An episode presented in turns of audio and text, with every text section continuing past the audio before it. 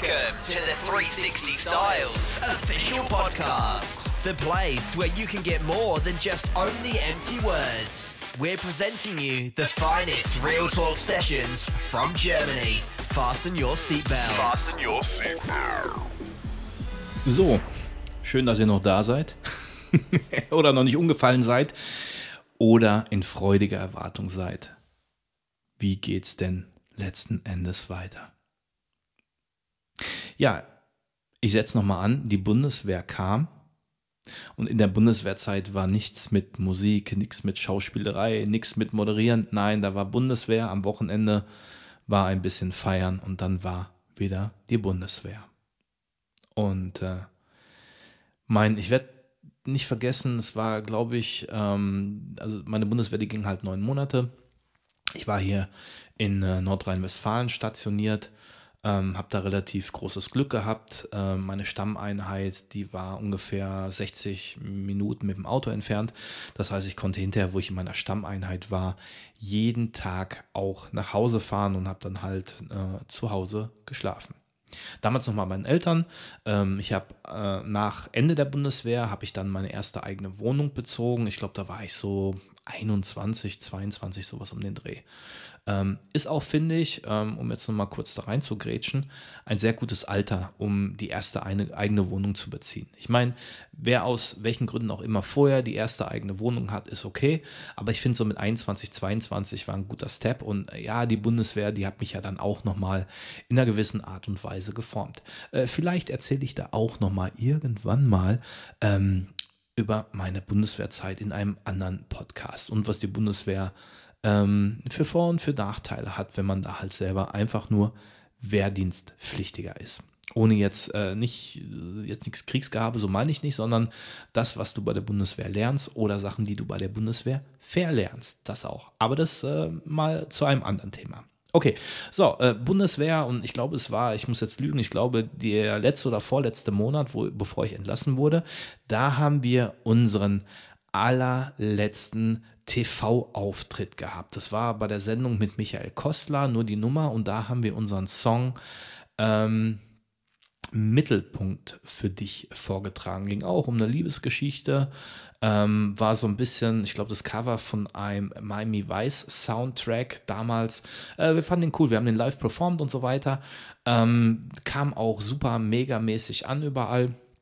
Ähm, ist jetzt nicht, wie gesagt, wir haben da jetzt keine, keine, ähm, keinen Plattenvertrag leider nie bekommen. War halt immer schwierig.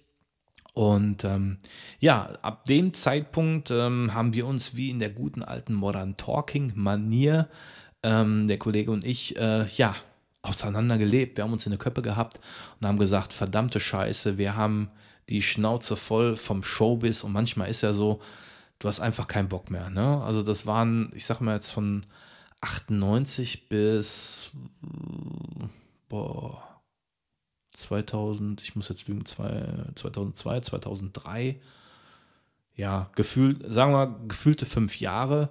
Wenn du fünf Jahre, ja, der eine oder andere wird jetzt lachen, wenn du fünf Jahre viermal die Woche dich nur mit der Sache beschäftigst, nur von links nach rechts äh, äh, Gurks machst, tust, dich mit Leuten triffst und Sachen machst, willst du auch irgendwann mal ein Ergebnis sehen.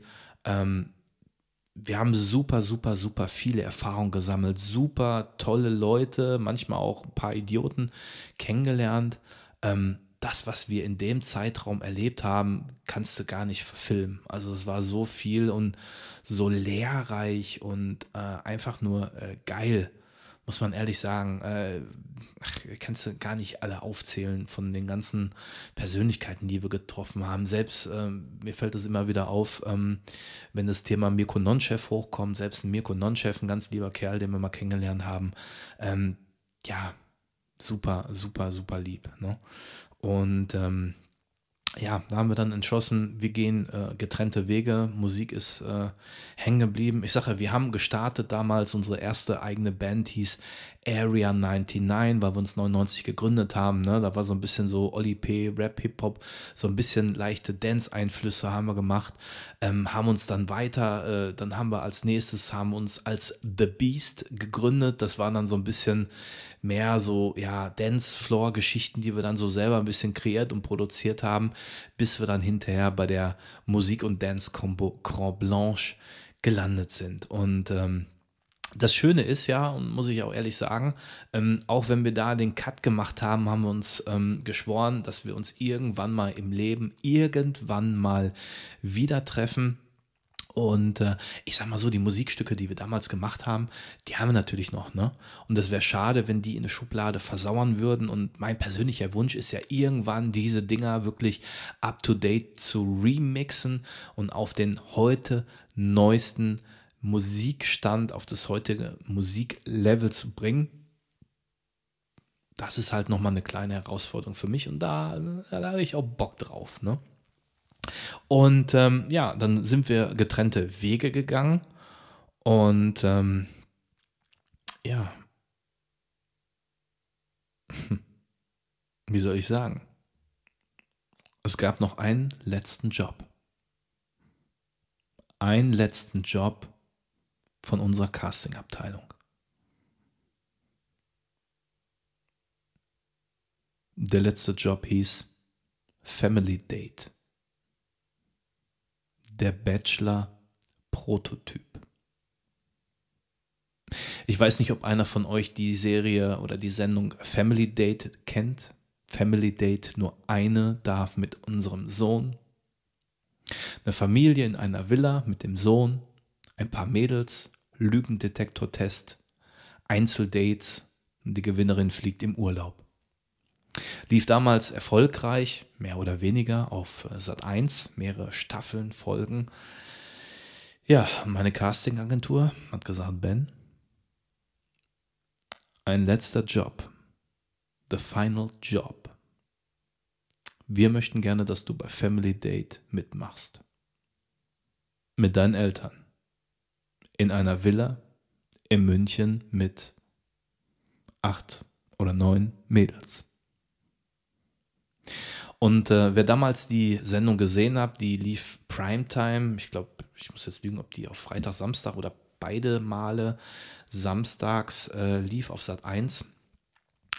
Ähm, der konnte dann genau erkennen, wenn er nämlich ein paar Jahre später auf RTL die Bachelor-Sendung verfolgt hat, dass das Prinzip, das was bei Family war, hinterher von RTL, dem RTL, beim Bachelor adoptiert wurde. No? Mädels, die sich vorstellen, Prüfungen und Spiele, die erledigt werden müssen, Einzeldates, ähm, Harakiri, Drama, Streitereien, eine gewinnt, alle verlieben sich, alle sind so happy. Ja, nicht ganz. Was da bei Family Date abging und warum die Produktion mich und meine Eltern nach zwei Tagen nachts aus der Villa rausschmeißen wollten. Und warum ich gelernt habe, dass du in einem Whirlpool, in einem Jacuzzi kein Badezusatz reinkippen darfst, das erzähle ich euch im nächsten Teil. This has been the 360 Styles official podcast.